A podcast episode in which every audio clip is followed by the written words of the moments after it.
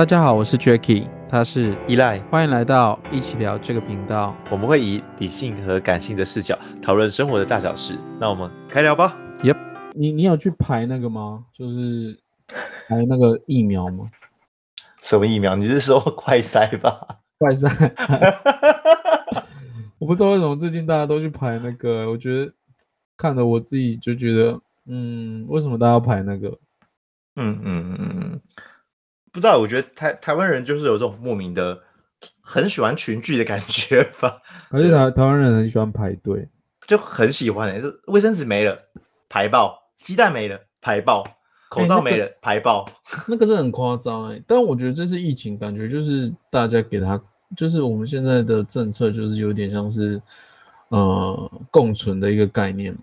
但我觉得还是有很多人都过于过度紧张。身为一个 COVID 的学长，我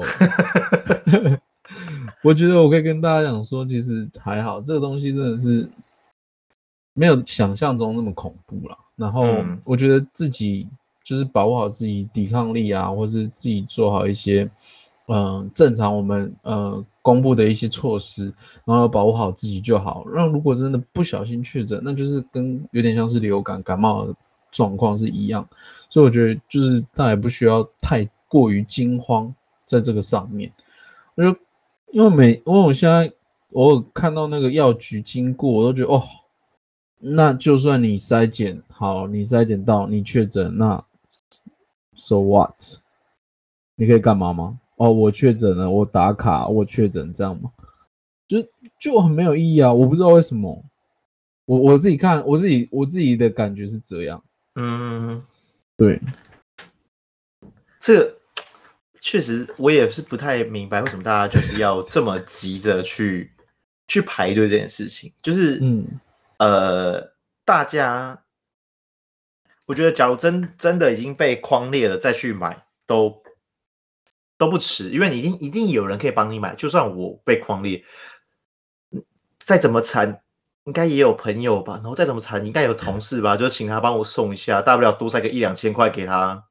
嗯，对对，我是觉得可以这样啦，然后一定会有人可以帮你解决。我觉得就是大家不要这么的恐慌。然后我后来才想这些事情，其实我有我还蛮淡定的，就是我呃那时候就是前几天我爸回到家里的时候，然后嗯，他工作回到家里的时候就跟我讲说，哦，他就是很不舒服。就头很在晕，怎么之类的，嗯哼。然后那时候因为我在居家上班嘛，所以我就我就已经处理事情处理到就是有点无法去思考的状态。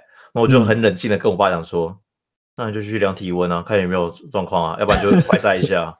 然后我现在 我我我我在处理事情啊，然后大家再跟你讲这样之类的东西的啊，嗯，就是稍微比较就是比较冷冰冰一点点。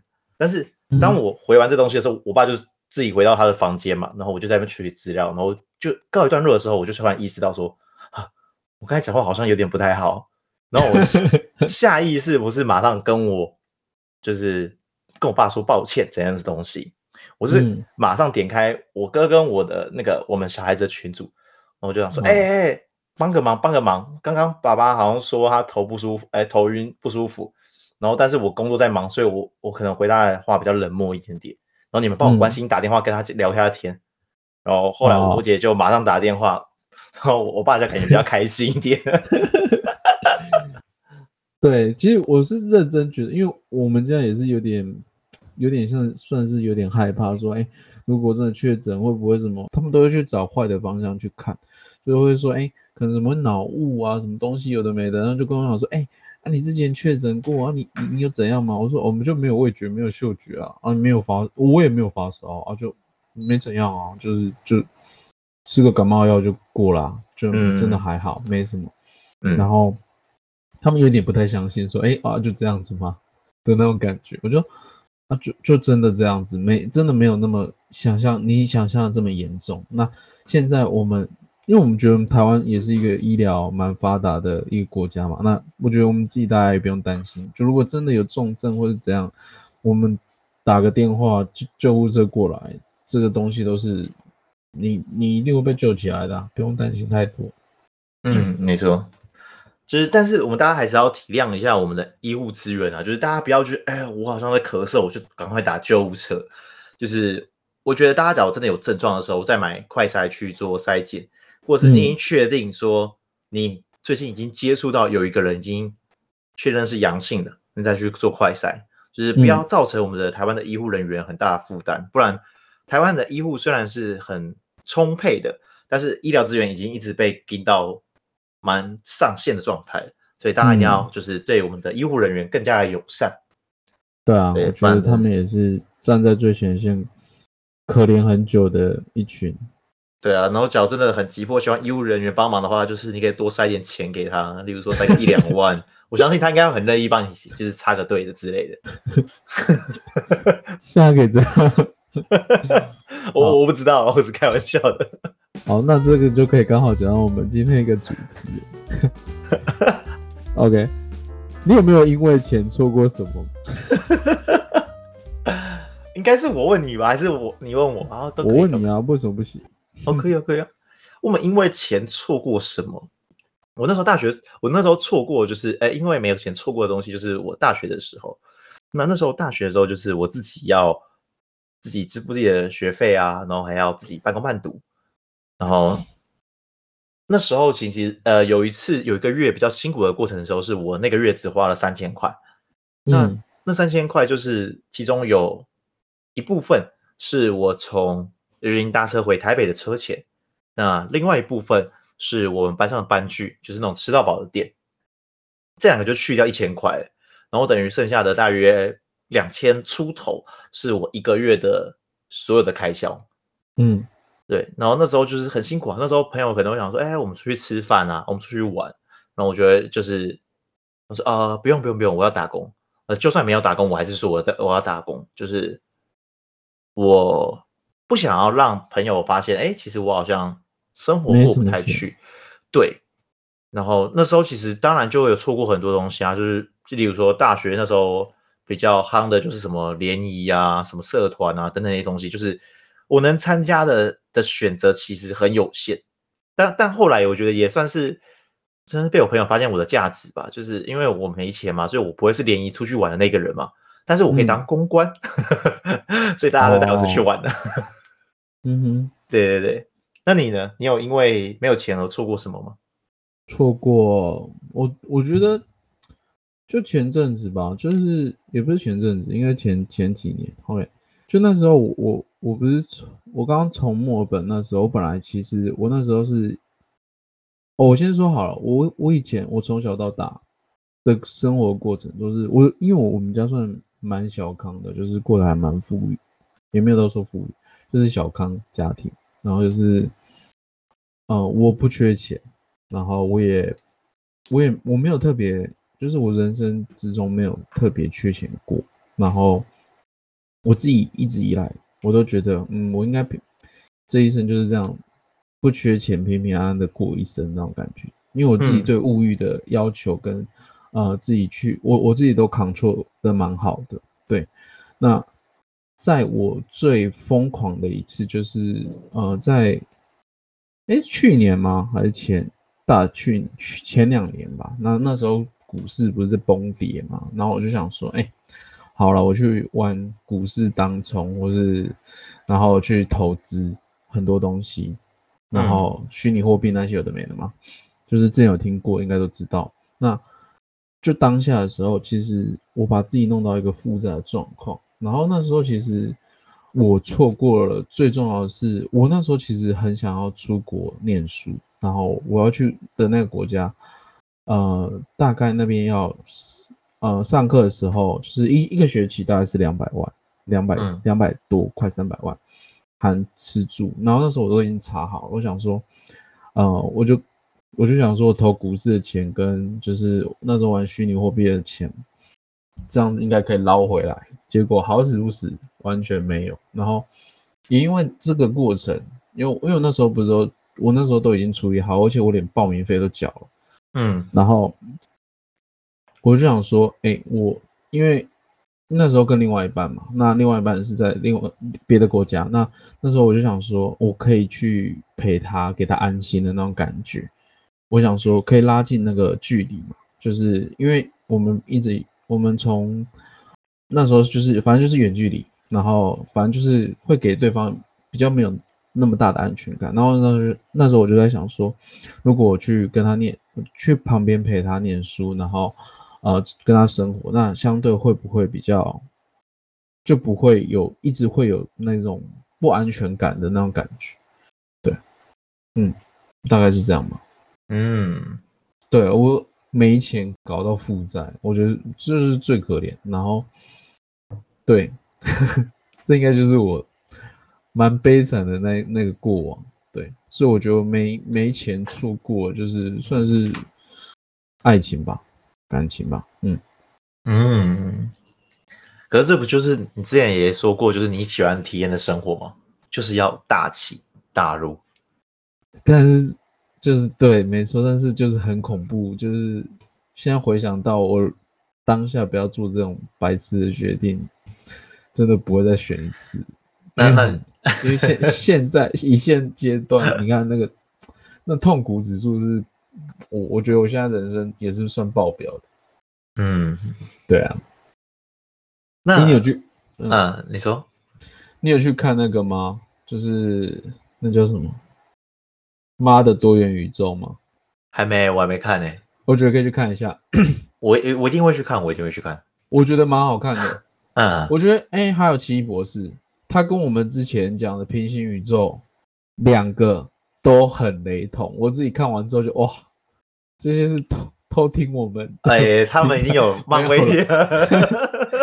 就是就是那个东西是很就是有有点切到我的脚，就是妈的多元宇宙，呃。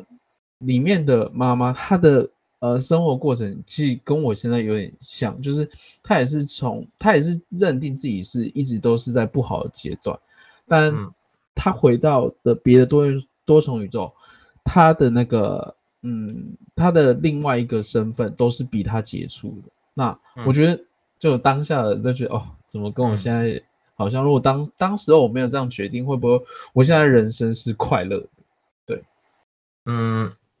照你的逻辑，绝对是，因为其实假设平行宇宙的你的想法跟角色都跟你一模一样，然后他会有一样的结局，但他有比你好的结果的话，就是因为他有做了比你好的选择，或是比你好的思维。对，本质上面就是这样啊。我觉得啊，对我，我虽然没看过那部电影，所以 我只是猜猜看，是吗？我觉我觉得可以去看《妈的多元宇宙》，不要看《奇异博士》，《奇异博士》烂死了。他找一个恐，他找一个恐怖片的。导演来拍，然后就整个不知道哦。哎，先先别爆雷，先别爆雷。我想要回忆那个片段，我觉得啊，就是雷。对。那你觉得，就是我们刚刚在分享，就是我们彼此错过了嘛？那你觉得我们赚钱主要的目的，你是为了什么？就是可能你的动力，或是你的目的性，你觉得是怎样？以你现在，对我而言嘛，赚钱的目的，嗯，很简单，就是我只想要更多选择。啊，我觉得，嗯，因为因为我不想要，虽虽然其实我个人是那种，我真的是吃东西算是蛮普通朴朴实的啦，就是我可以吃肉霸粉，就算吃一个月我也没差那种状态的人。嗯，但是但是假如有一天我可以决定说，嗯，我今天不想吃肉霸粉，我今天就是要去吃一个一克就是上万块的整个牛排套餐，可不可以？可以的话，我觉得这就是爽，就对我而言赚钱就是为了这样。嗯，我有我有极大的选择，我可以去选择我要开的车子，我有极大的选择可以选择我要吃的东西，然后我要住的房子，对，所以我才说，就对我而言赚钱的最大的目的是什么？就是选择。嗯嗯，我觉得我我我反而跟你有点雷同，但我觉得我花钱，应该是说我花钱的时候，我觉得我是在于。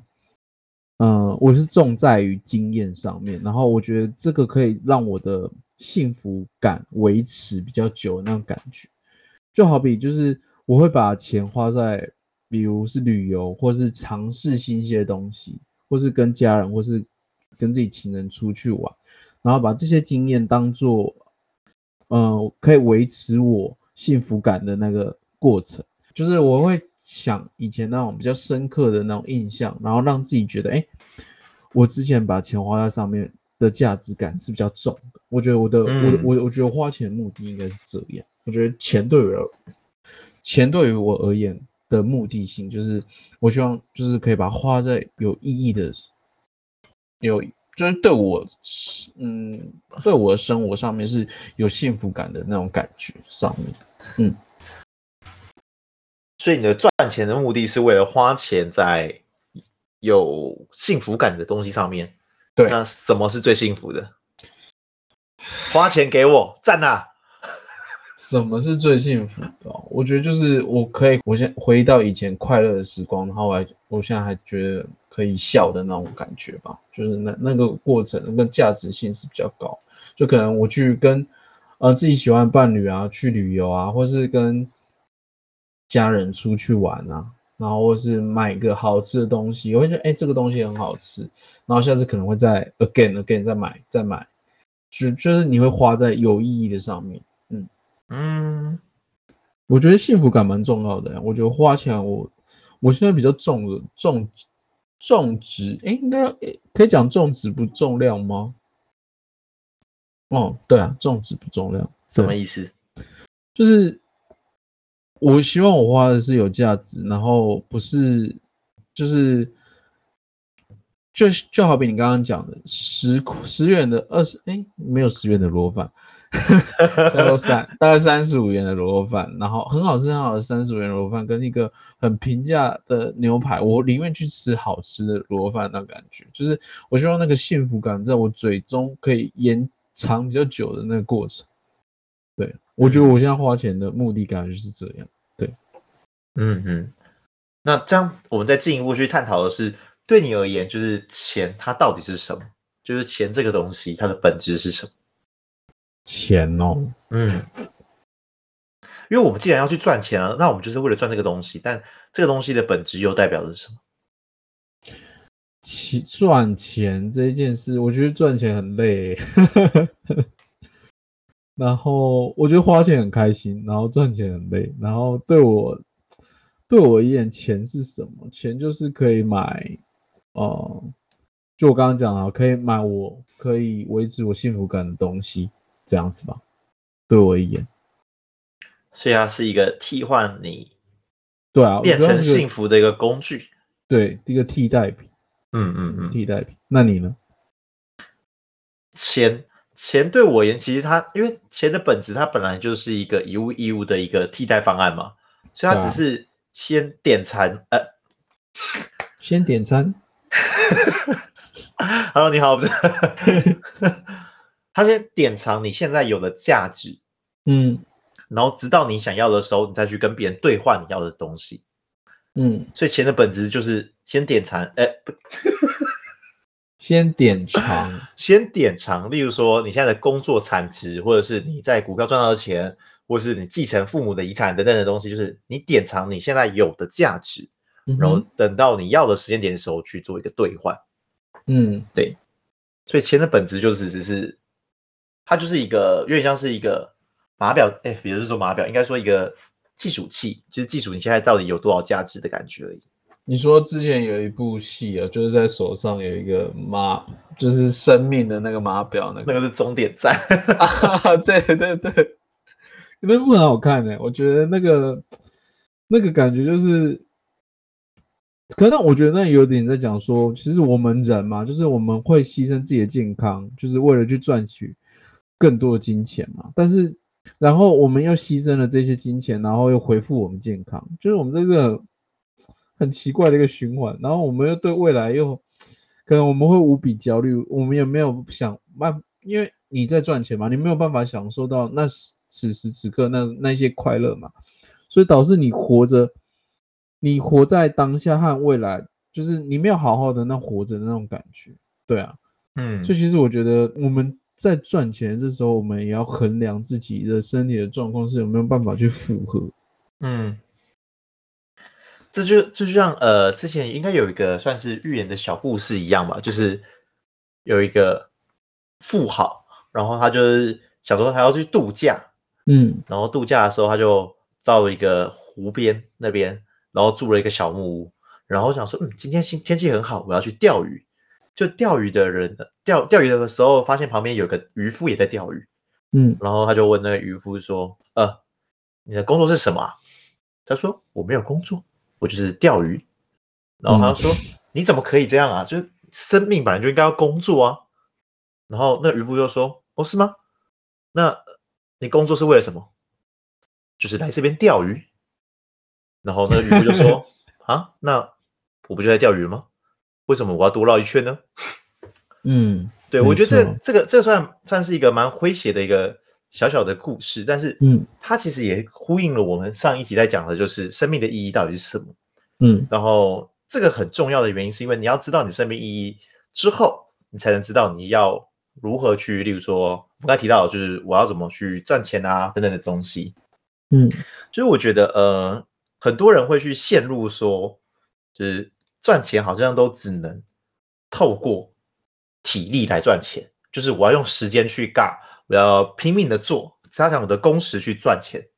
其实这是一个很不聪明的一个方式。嗯，为什么会这样讲？是因为，呃，我们去思考一个问题：你觉得人在衰老的过程中，到底是身体会衰老的比较快，还是脑子会衰老的比较快？身体。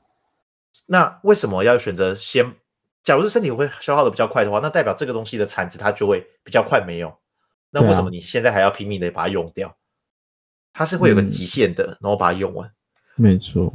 所以其实我觉得在赚钱这个道路上面的时候，大家一定到最后一定要去思考的是，最重要。其实赚钱的方式，并不是说我透过出出卖我的劳力等等，出卖我的时间去得到我要的钱。更重要的是，我要如何把我脑袋中的一些想法、一些创意、一些都不同的东西，去创造自己的钱，这样才能让自己。更有价值，而且你在不断刺激大脑的过程中的时候，你会越来越多的收获。嗯哼，大家要懂得去知道，就是如何去赚钱。就是我们都知道，身体的衰老速度一定会比脑袋，所以我们应该要去慢慢把我们的赚钱的关注点拉到是自己的脑袋。所以应该要去思考说，我的脑袋到底可以提供怎样的价值，然后创造我要的一个收入，这才是对自己会是一个。更长期、更有价值的一个选择。其实我觉得，就是许多人抱怨存不了钱，或者许多人抱怨钱不够多的时候，其实我更多人花的钱永远都比更多人是把花的钱永远比自己赚的钱还多。就是更可悲的是，他们会买很多东西，然后大多是为了满足自己的那种虚荣心，然后或是他买的那些可以获得到别人的肯定，可是其实。他花的那些钱，其实真的不是他们真正需要的。嗯嗯，因为我觉得大家自己在在讲，就是自己要稍微想一下，就是自己在花钱的时候，这个东西有没有对你而言是有，就我刚刚讲的，有那种幸福感，或是这东西只是哦，我只是要买来炫耀，嗯，我我存在的一个价值。你把钱花在你觉得你给别人去审视你。眼光，然后你存在的那个价值，那我觉得这个东西其实你花起来，我觉得对我而言，我觉得我看起来是觉得你这个人蛮可怜的。嗯嗯，但确实也不少的有些人会就是这样，就是他会很恨不得让别人知道，就是自己买了一个新车，买了一个新表，买了一个 呃新手机等等，或者新房子，就是一定要 po 文给大家看。嗯，但是。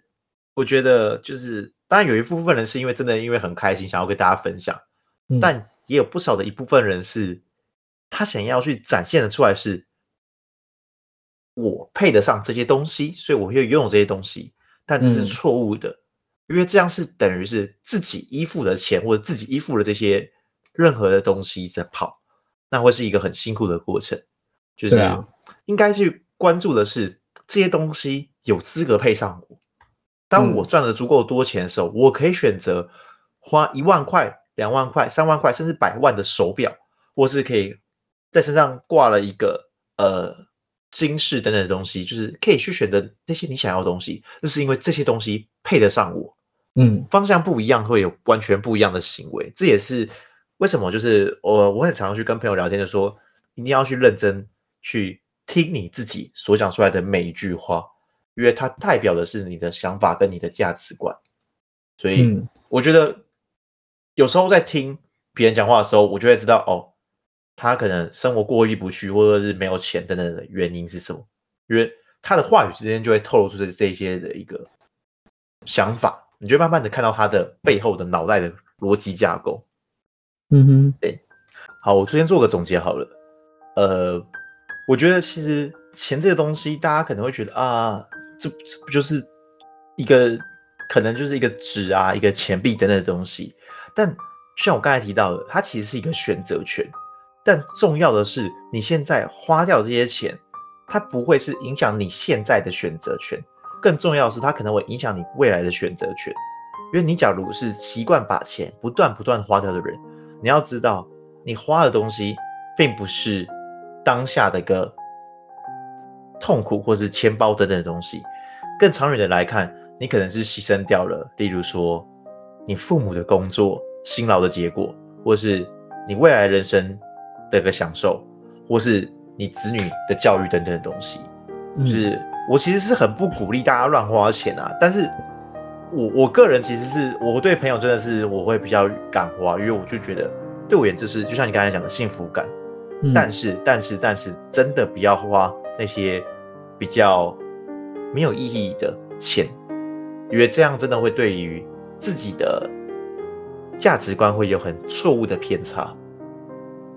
嗯，那你呢？其实就是有点你刚刚讲的方式，就是就是，其实我们不要追着钱跑，就是做你做你自己该做的，然后做你。